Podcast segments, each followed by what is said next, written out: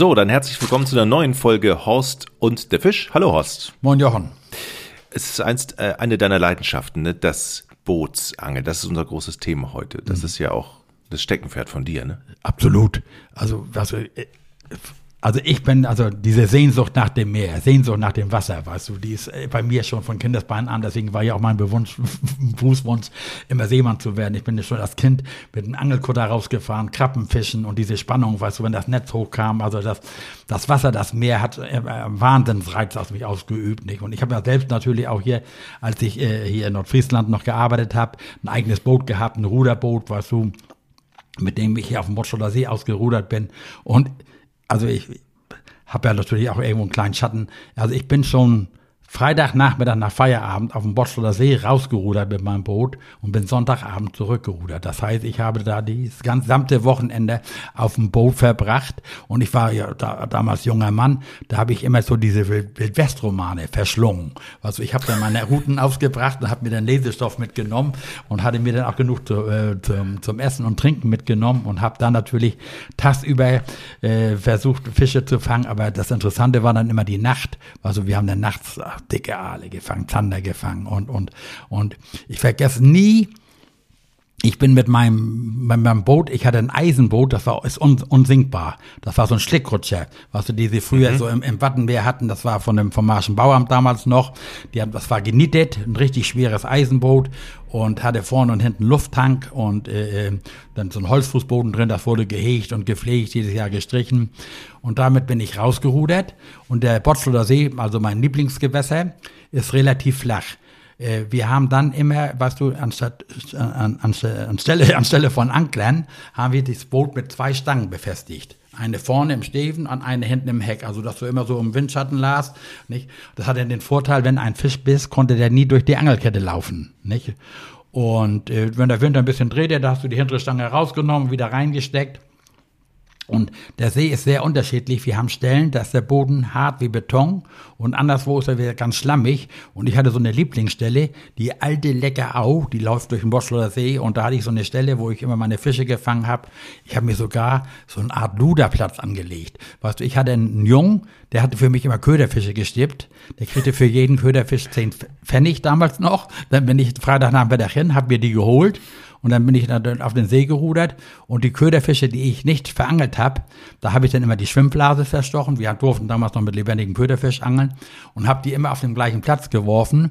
Äh, äh, und du kannst dir richtig Fische anfüttern und habe da auch meine Zander und Aale gefangen. Also das war schon, schon gewaltig. Und mein Kollege, der hatte so ein altes schwarzes Plattboot, so ein einfaches Holzboot. Und wir wollten die ganze Nacht durchangeln. Und auf einmal kam Wind auf, richtig Sturm, weißt du. Und ich habe dann hier eigentlich nachher gar nicht mehr angeln können, sondern ich habe immer nur vor, die vordere Stange festgehalten, weil die sich immer äh, schräger drückte und ich hatte Angst, dass ich dann abtreib und habe das Kampfer festgehalten und sehe auf einmal im Dunkeln einen Schatten an mir vorbeitreiben. Mein Kumpel. Der Dussel gab aber kein Lichtzeichen mit. Ich denke, was denn nun? Ich dachte, der wäre aus dem Bord gefallen und das Boot ist abgetrieben. Du, dann habe ich den Morgen herbeigesehnt, weißt du, dass das hell wurde, schummrig wurde. Und dann habe ich äh, ähm, meine Angel gebrochen, die waren alle ineinander getrieben. Das war nur ein Knäuel, alles rein ins Boot, weißt du. Dann vorsichtig die hintere Stange gelöst, die vordere, pff, da bin ich abgetrieben und dann äh, rüber aufs Gegenüber, ans Ufer treiben lassen. Und äh, dann sah ich in 200, 300 Meter Entfernung, sah ich dann hier das Boot liegen. Du, ich habe so ein Herzkloppen gehabt. Ich denke, was du, ich bin dann, also ich wurde immer langsamer in meinen Schritten, was du, ich bin dann dahin getastet, du. Dann lag der nachher unter seinem Boot und schnarchte, mein Angelkumpel. Ich sag, du, ich sag, du hättest doch wenigstens mal ein Zeichen geben können, was du, dass, dass du noch im Boot sitzt. Ich denke, du bist hier abge rausgefallen. Du, dann sagt er zu mir, du kannst ja noch gut rudern, Horst, sagt er. Meine Angeln sind alle aus dem Board gegangen. Hol die mal wieder. Ja, na, da bin ich dann mit ihm rausgerudert gegen den strammen Wind mit, mit aller Kraft und haben seine Angeln geborgen. Dann haben wir die Angeln wieder zurück, zurück zu seinem Boot, sein Boot wieder klar gemacht und, äh, und dann wollten wir wieder rüberrudern, was so zu unserem Hafen, wo unser Liegeplatz ist. Und dann sagte er zu mir, du, wir wollen mal sehen, wer erst da drüben ist. Ich sag, du sag, ich hänge hier in den Seilen und, und jetzt wirst du doch mit mir ein Wettrudern machen. Jochen, ich bin nachher gerade nur rüber und an der Schilfkante war ich so fertig, das ist aber der See ist relativ flach und das ist fest, da habe ich das Boot geschoben. Ich, hab, ich war körperlich so alle und habe das Boot zurückgeschoben in den Hafen. Also sowas kann natürlich beim Bootsangeln auch passieren. Ne? Hast du noch ein eigenes Boot? Nein. Ich habe dieses Boot gehabt, ich bin dann ja damals dann nach Kiel versetzt worden, da hatte ich das mit nach Kiel, aber in dem Verein hatte ich mich dann nicht so auf, wohl gefühlt. Und wenn du ein Boot hast, hast du äh, äh musst du dich um das Boot kümmern. Nicht? Also wir haben ja nur damals relativ einfache Boote gehabt, aber mein, meins war ja ein Eisenboot. Das musste ich dann immer im Herbst, musst du das rausholen oder dann musst du das wieder pflegen. Dann hatte ich mir eine Persenning darüber gemacht. Nur hat mir auch viel Spaß gebracht. Aber mittlerweile habe ich so viele Bekannte, die alle ein Boot haben. Ich brauche nur Bescheid sagen, dann kann ich irgendwo mitfahren und habe nicht mehr die Verantwortung und brauche mich nicht um das Boot zu kümmern. Und was, mittlerweile ist ja dieses Bootsangeln bei uns an der Küste ein Wahnsinnsboom. Du kriegst in den Häfen bei uns an der Küste zurzeit keinen Liegeplatz. Über Jahre sind die Liegeplätze reserviert. Ein Bekannter von mir hat ein Guiding-Unternehmen mit Booten. Was du, hat auf die Ostsee so mit so einem kleinen Sportboot so drei, vier Angler mitgenommen, hat die geguidet und das hat er verkauft hat natürlich den Liegeplatz mit weggegeben und hat jetzt keinen Liegeplatz, der muss sein Boot trailern, nicht wenn er mal zum Angeln will. Also es ist ein Wahnsinnsboom. Äh, es gibt natürlich Riesenjachten und Schiffe und weiß ich was alles, aber eben auch viele, viele Anglerboote. Und es gibt hier auch Stellen, wo die Boote dann am Ufer liegen, dass du sie nur reinschieben musst, die werden dann gesichert. Also viele, viele Angler haben sich ein Boot beschafft, was und die, der Gesetzgeber hat ja auch reagiert. Früher durftest du ja führerscheinfrei nur 5 PS fahren. Ne? Mhm. Und dann hat die Bootslobby gesagt, das ist doch Blödsinn, also 15 PS. Ne? Und dann wurde auf 15 PS aufgerüstet. Also du kannst dir heute ein Boot kaufen mit einem 15 PS Außenborder ohne Führerschein. Und du darfst, glaube ich, 1000 Meter von der Küste, glaube ich, entfernt. Weiter darfst du aber, glaube ich, nicht meinen. Na, ich glaube, du kannst, wie ja. je nach dem Wetter ist, okay. also gibt keine Begrenzung. Das ist ja die Krux. Okay. Und die, die den Sportfischer, Sportbootfischerschein haben, ne? Mhm. die dürfen hinfahren, wo sie wollen die kommerziellen Angelkutter aber nur, die dürfen aber nur äh, in, in, in dieser 12-Meilen-Zone oder 3-Meilen-Zone fischen. Also, und ich weiß, erfrügen ist das richtig ein, ein, Problem. Die guten Fischgründe, der Adlergrund zum Beispiel, die liegen außerhalb der Reichweite, wo die kommerziellen Angelkutter hinfahren dürfen. Aber die Sportboote, was du die weniger Erfahrung haben als die, die dürfen da hinfahren. Aber das ist Politik, das äh, kann, kann man nicht entscheiden. Aber also es gab eine Zeit oder es gibt oder gibt es die noch, wo, wo die Leute darüber nachgedacht haben, hey, das ist ja eine tolle Investition, das macht total viel Spaß, wir kaufen uns ein Boot. Ah. Oder, oder hat sich das jetzt auch mit der Regelung, dass man gar nicht mehr so viel Fische und gar nicht mehr so viel Dorsch fangen darf, äh, sowieso erledigt. Also äh, eigentlich erst seit letzter Woche. Ja. Nee, also davor war es, es ist noch ein Wahnsinnsboom gewesen, du, und alle haben sich Boote gekauft. Also Jochen, die Boote ausgerüstet. Also das, es gibt ja heute nicht, was es nicht gibt. Also mit Solar und, und Echolote und alles vom Feinsten. Also wie gesagt, ich vom einfachen Ruderboot bis zur, ich bin natürlich mit was so hoch aufgerüsteten Booten auf die Ostsee gefahren zum Lachse trollen und ähnliches, nicht? Und jetzt auf einmal durch die Beschlusslage der EU ist natürlich jetzt im Augenblick so ein bisschen Stillstand, nicht? Also ich weiß zum Beispiel, ein guter Freund von mir, der hat ein richtiges, klasses, altes Boot. Noch mehr so mit, einer, mit einem Diesel, innenliegenden Dieselmotor.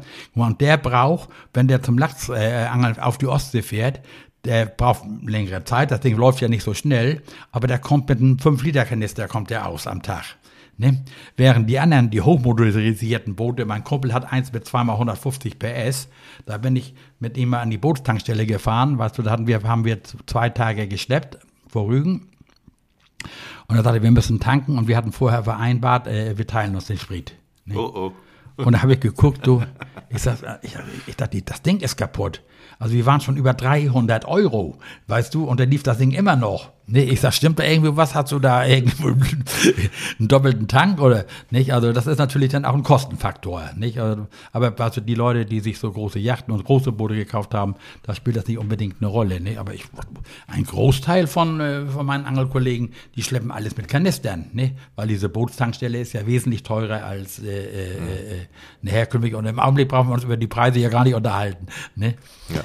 Was ist denn da eigentlich der Reiz ähm, beim, beim Bootsangeln, beim Trolling und, und, und diese ganzen. Ja, guck mal, man unterscheidet dann ja einfach, was du, guck mal, viele haben sich dann Boote gekauft, weil sie, weil sie diese Massenangler was auf den kommerziellen Angelkutter nicht haben wollten und wollten individuell alleine fahren. Was du, und dann jetzt gerade die an der Küste wohnen oder in der Kiel, in der Förde, du konntest eben im Frühjahr deine Heringe da angeln, in der Förde Dorsche angeln, du kannst bei gutem Wetter raus auf Gabels flach fahren und, und, und. Und viele haben sich dann alle so eine Quicksilver gekauft und so kleine Kabinenboote, wo du mit drei, mit vier Mann richtig gut angeln kannst, was du. Und dann siehst du manchmal wieder Leute, da sagst du, sind die wahnsinnig? In so einer kleinen Nussschale sitzen dann manchmal vier Leute, weißt du, und, angeln da draußen. Die siehst du erst gar nicht, weißt du, weil die Wellenberge höher sind.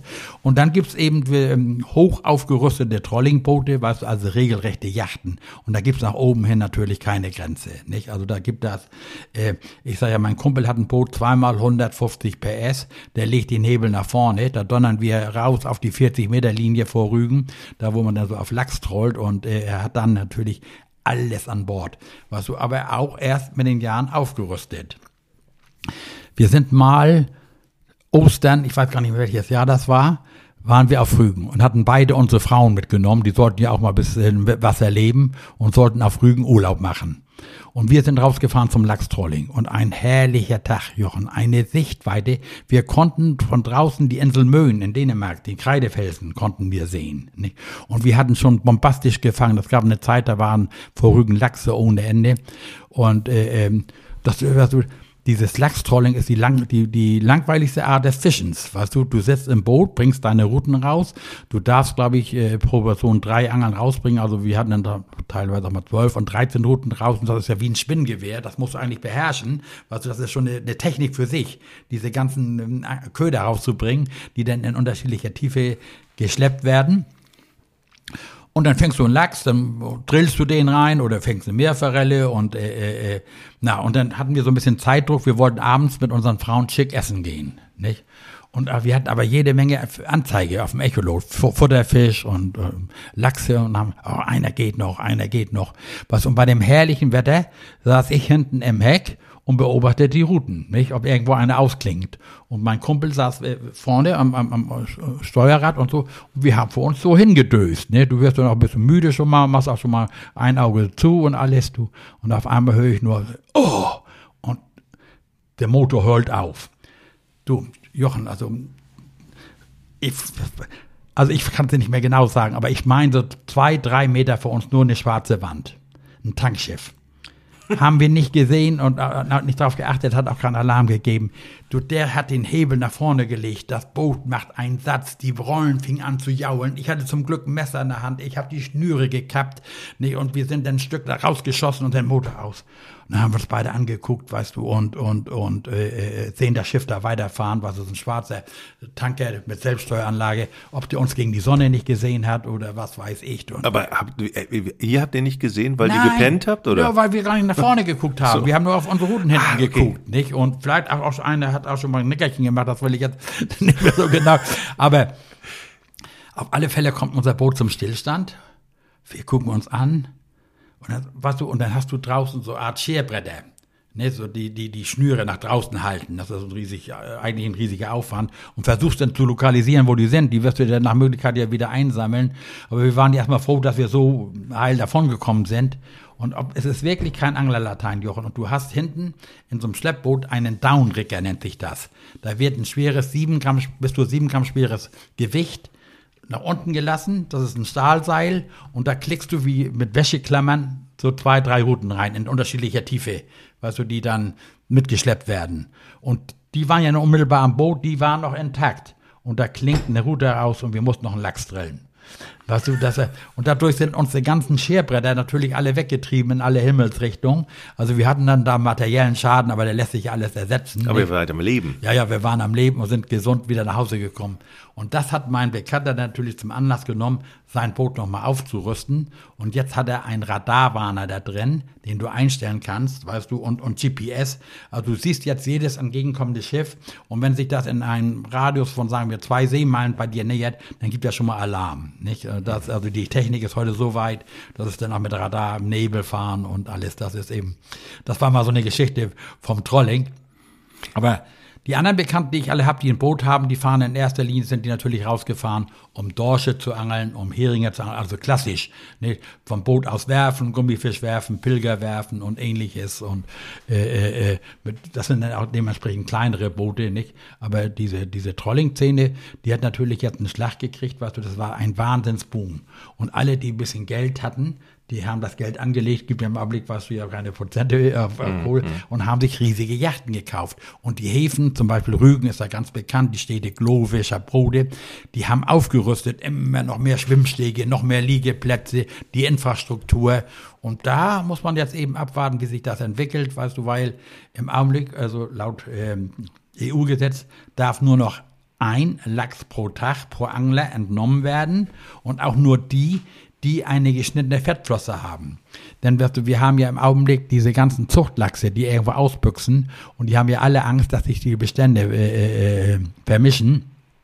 Und die wollen ja lieber den original atlantischen Dachs äh, halten, als die, die aus norwegischen oder äh, dänischen Zuchtanlagen entkommen. Und die, bei denen wird alle die Fettflosse, Fettflosse abgeschnitten.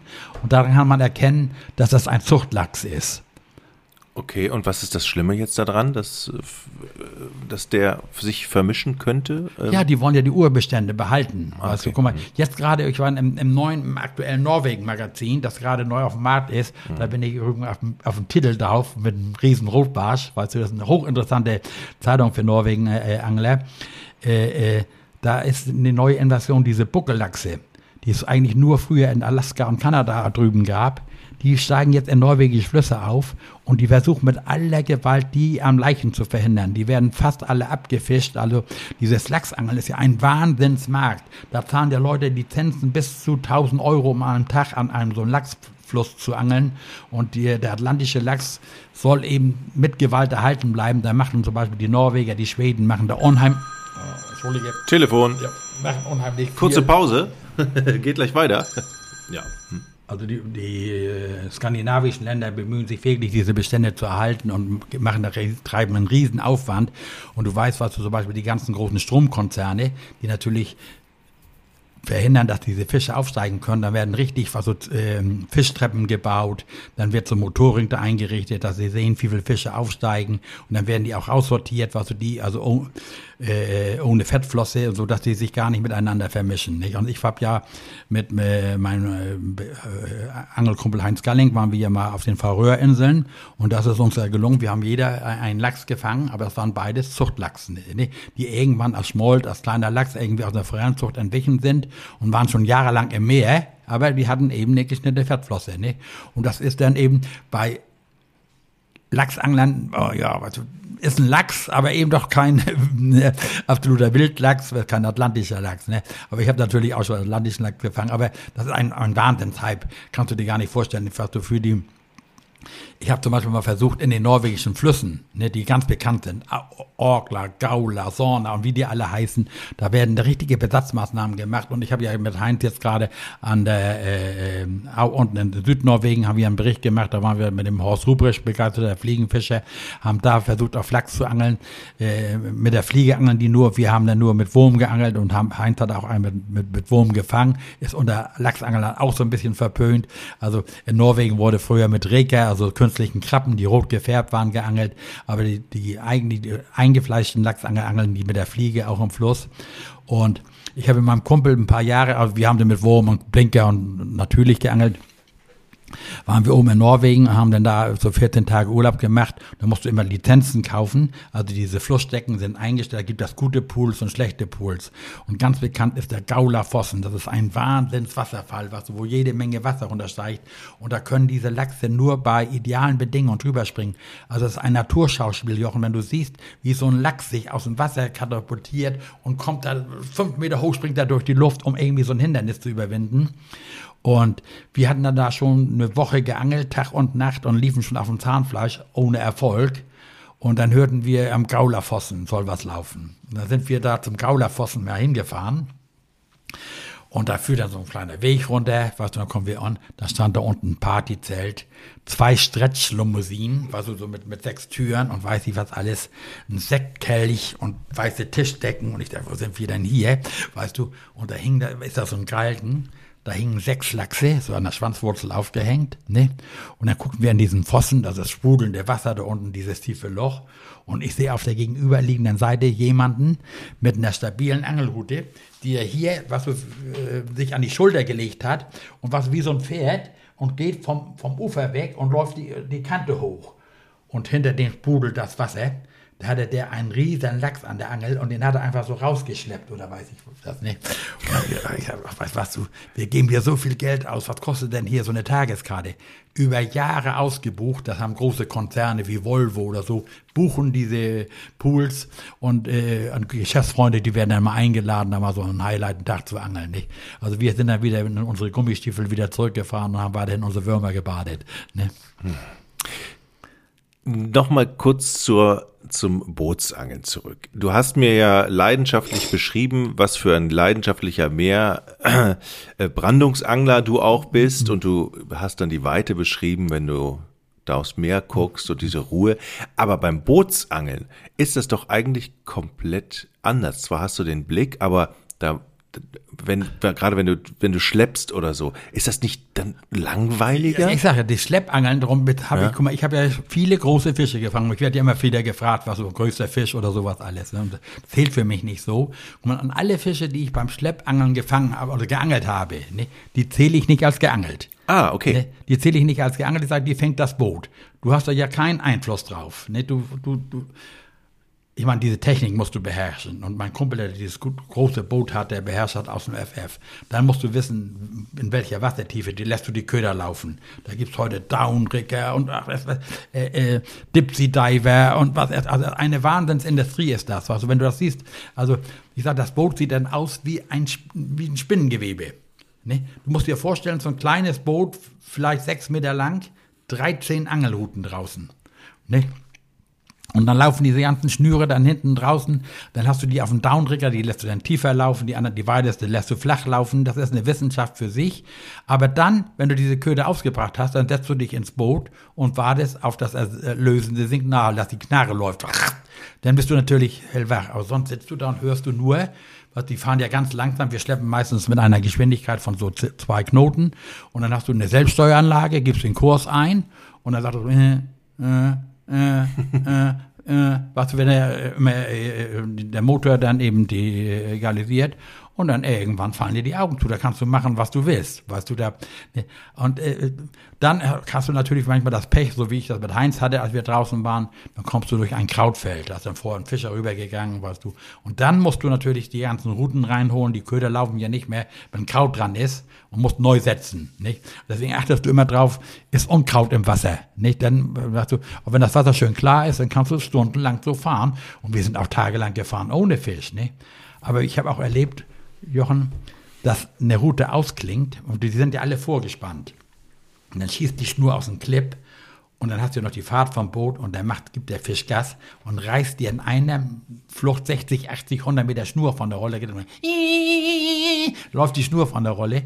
Du, und dann weißt du, kommt die Hektik ins Boot. Dann musst du überlegen, weißt du, müssen wir die Routen räumen, die anderen, du musst ja weiterfahren. Das ist ja das Problem. In dem Augenblick, wo du den Motor stoppen würdest, würde dir alles zusammenbrechen und alles vertüddeln. Mhm.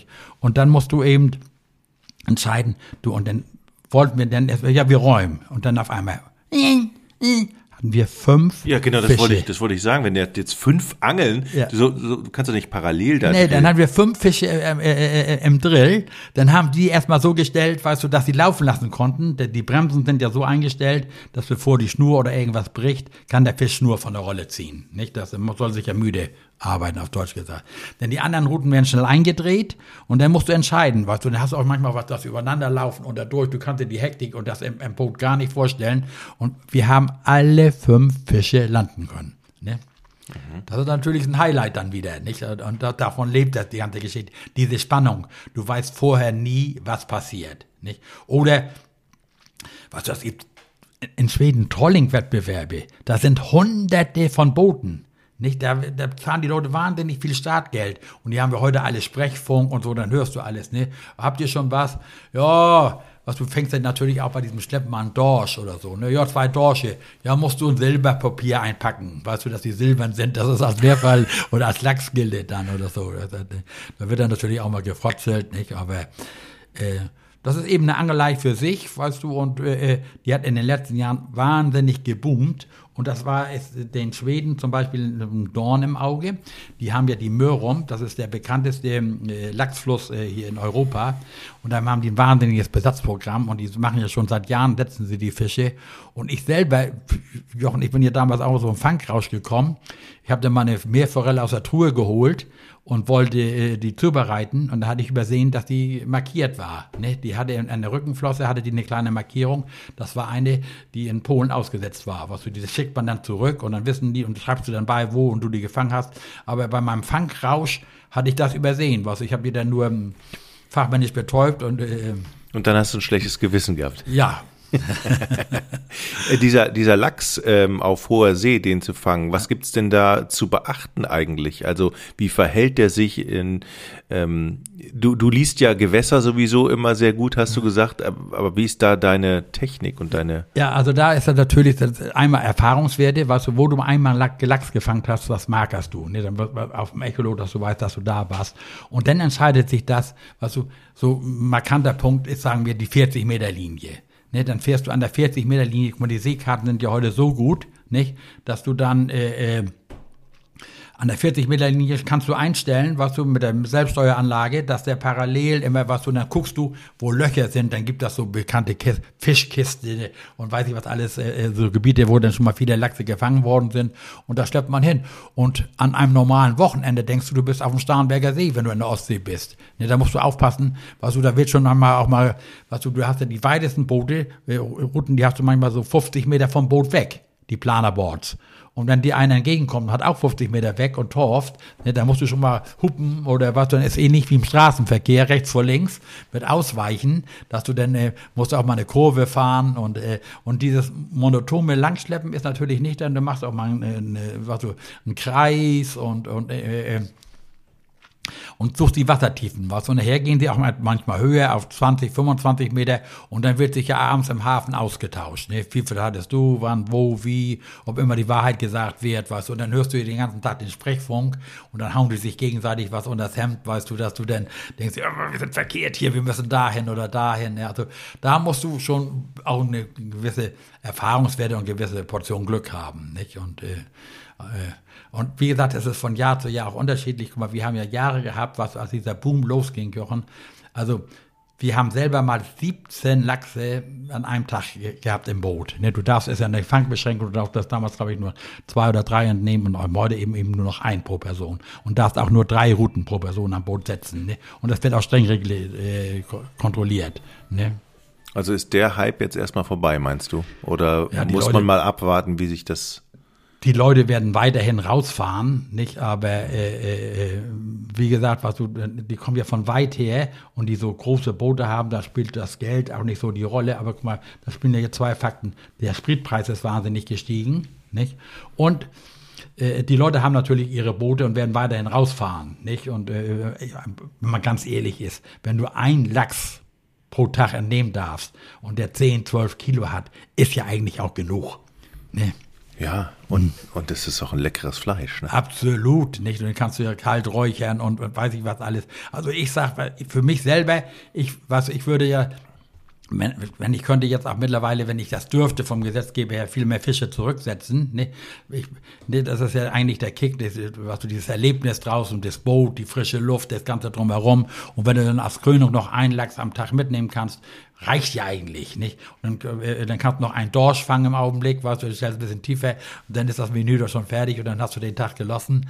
Und äh, äh, also von daher werden sie ja ihre Boote nicht alle einschrotten und einmotten, aber mhm. es wird weniger werden. Und gerade die, die davon leben, die ein Guiding-Unternehmen haben, mhm. ne, die müssen natürlich die Preise erhöhen und sagen, also ich habe jetzt drei Angler an Bord.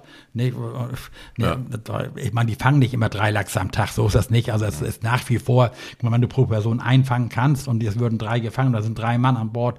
Und da gibt es ja auch noch eine Regel. Sagen wir beide fahren jetzt mit, mit so einem äh, Guide zum Lachstrolling. Dann heißt das, wer drillt den ersten Fisch? Guck mal, das, äh, die Routen setzen und so macht ja alles der Guide und wenn du Ahnung hast, dann hilfst du mit. Nicht? Aber auf welcher Route kommt jetzt bis? Ne, und wer darf den ersten Fisch? Dann machst du Xing Shang Chong oder knobelst das aus. Aber ich sonst den ganzen anderen, den ganzen restlichen Tag kann, darf ich die Route nicht mehr anfassen? Nee. Ach so. nee.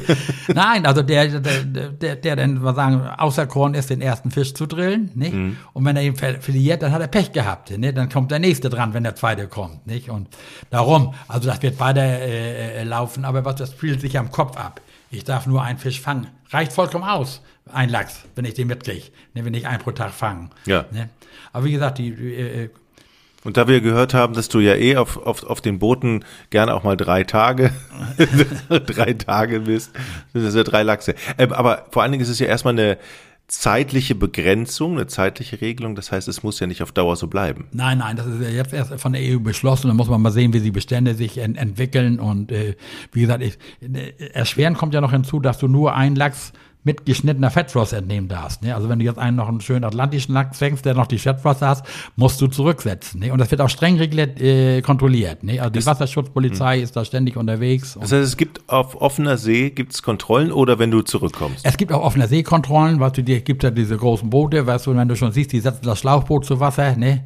dann hast du keine Chance mehr. Nicht? Und weißt du, wenn du dann irgendein, ich habe es erlebt, weißt du, dann äh, die kontrollieren, dann musst du das Angeln einstellen, die Angel reinholen, die kontrollieren dann auch komplett, ob Feuerlöscher, Angellizenzen und die ganzen Vorschriften, Funklizenzen und, und, und. Also da muss man schon aufpassen. Deswegen, weißt du, ist ein Preis, wenn jemand jetzt so eine kommerzielle Tour anbietet, weißt du, der stellt ja sein Boot und sein Know-how für einen Tag zur Verfügung. Und das ist natürlich, also für mich, Weißt du, wenn ich rausfahre und buche eine Trollingtour, weißt du, und, und, und, und würde einen Lachs fangen, dann hat sich das ganze Manöver gelöhnt. Da würde ich gar nicht rumjammern, um zweiten oder dritten, weißt du, das ist dummes Zeug dann nicht. Mhm. Und auch die Guides sind so vernünftig, waren so vernünftig, dass sie gesagt haben, komm, wir haben jetzt genug gefangen, Ausschluss feiern, wir können jetzt noch auf Dorsch gehen oder was ähnliches dann nicht. Aber, aber das Bootsangeln hat ja viele Facetten. Weißt du, das ist einmal dieses Lachstrolling, was eben unheimlich geboomt hat. Also du kriegst auf, auf Rügen in den Monaten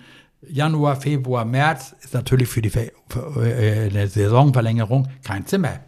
Nicht? Das ist, hm. die, die haben sich alle auf die Lachsangel eingestellt, weißt du, die müssen ja da übernachten, die müssen Gefriertruhen haben, das und das alles, weißt du, den Frauen. Der Hafen Glove, der musst du dir mal vorstellen, haben sie gebaut als rein Fischereihafen, ohne Slipanlage, ohne was. Da musstest du früher über den Sand dein Boot reinbringen. Die haben alle aufgerüstet, ne? Und dadurch, dass das äh, Glove voll ausgebucht ist, weichen die Angler aus auf Lome. Auf Lome musst du, weiß ich, wie viele Stufen runtertouren, um an die Küste zu kommen, nicht? Aber die wollen natürlich alle raus aufs Meer und wollen fischen, ne? Hm. Hört sich spannend an, für mich allerdings noch in weiter Ferne. Ja. Nein, nein, wir sollten uns dann lieber aufs Ruderboot konzentrieren, mal auf dem Watschlotter See. Also da war ich ja in den letzten Tagen häufig und guck mal, ich war jetzt, ich war jetzt äh, am Schweriner See, da gibt's ja auch Guiding-Unternehmen vom Boot aus geangelt und da gibt's ja zum Glück noch nicht so die Fangbeschränkungen, weißt du, da, äh, natürlich Fangbeschränkungen gibt's auch, aber da gibt's eben noch viele Fischarten, weißt du, und gerade die Barschangler da am Schweriner See oder wie auf dem Boschler See, die können ja noch ein paar Barsche fangen, also das Angeln, also diese Sehnsucht nach dem Wasser und das, die Sehnsucht nach dem Angeln wird immer bleiben und das ist eben so facettenreich, weißt du, ob ich jetzt vom Boot oder von der Yacht oder vom Angelkutter oder vom Ruderboot und weißt was im Augenblick der Renner ist, hm. Kajaks. Kajak. Ka ja, ich, ich habe noch ein altes, ich habe noch ein, ich habe ein Kajak. Ja. Ja, ja, altes Kajak, und du musst Hab den neuen mal sehen. Mit Pinguin an, oder Pinguinantritt. Also, die Dinger sind heute so aufgerüstet. Wir haben so einen Hals hier bei uns in den Gewässern. Jetzt jetzt ein paar Experten, die haben sich, also ist ja für die in Ordnung, super tolle Kajaks gekauft. Die schnurren an dir vorbei, als wenn es keinen Morgen mehr gibt, wenn du da mühsam und, ruderst. Und angeln daraus. Und angeln da draus. Aber du, was ich eben also für mich äh, äh, ein bisschen problematisch ist, die haben natürlich auch alle Echolode, Fischfinder ja. und alles dabei. Was, und wir haben hier zum Beispiel ein Gewässer, das von Uferanglern sehr stark äh, besucht wird. Nicht? Und da setzen die sich jetzt mit ihren Kajaks auf, davor. Äh, davor mit ihrem Echolot und sehen genau die Kanten, weißt du, wo sie äh, sehen die Fische, wo sie ihren Köder anbieten können und du stehst am Ufer und kannst nicht mehr werfen, weil du den eventuell verletzen würdest. Ne? Also da muss dann auch eine Regelung dabei. Also die Vernünftigen machen das nicht, wenn die sehen, da ist ein Uferangler, dann mm, setzen sie sich nicht mit ihrem Boot davor. Aber da ist schon Ärgerpotenzial äh, drin, weißt du. Und gesagt, und diese Kajaks, die sind so super aufgerüstet. Guck mal, wir, ich ruder noch herkömmlich, mache ich auch gerne. Ich kann ja auch fricken und weiß ich was. Äh, man macht das auch gerne als körperliche Tüchtigung. Aber die setzen sich in ihr Kajak. Die haben wie ein Fahrrad, musst du dir vorstellen, treten die nur nach vorne und dann brummen sie damit hin, wo sie wollen. Ne? Hm. Konflikte vorprogrammiert. Ja. Horst, ich bin mir ziemlich sicher, dass es langsam reif ist, ähm, dass ich an die Angel gehe. Ähm, ich hoffe, das kriegen wir in einer der nächsten Sendungen hin. Ich bin mit jeder Folge, die ich mir na nachträglich nochmal anhöre, werde ich heißer auf, mein, auf meinen ersten Fisch. Ja, der Spannungsbogen muss hochgehalten werden. Danke für die tolle Folge und nochmal der Hinweis an alle, wenn ihr Fragen habt, gerne an fragen at horst und derfisch.de stellen. Ähm, schauen wir uns an und werden wir in den nächsten Folgen dann hier beantworten. Danke, Horst. Ja, gerne.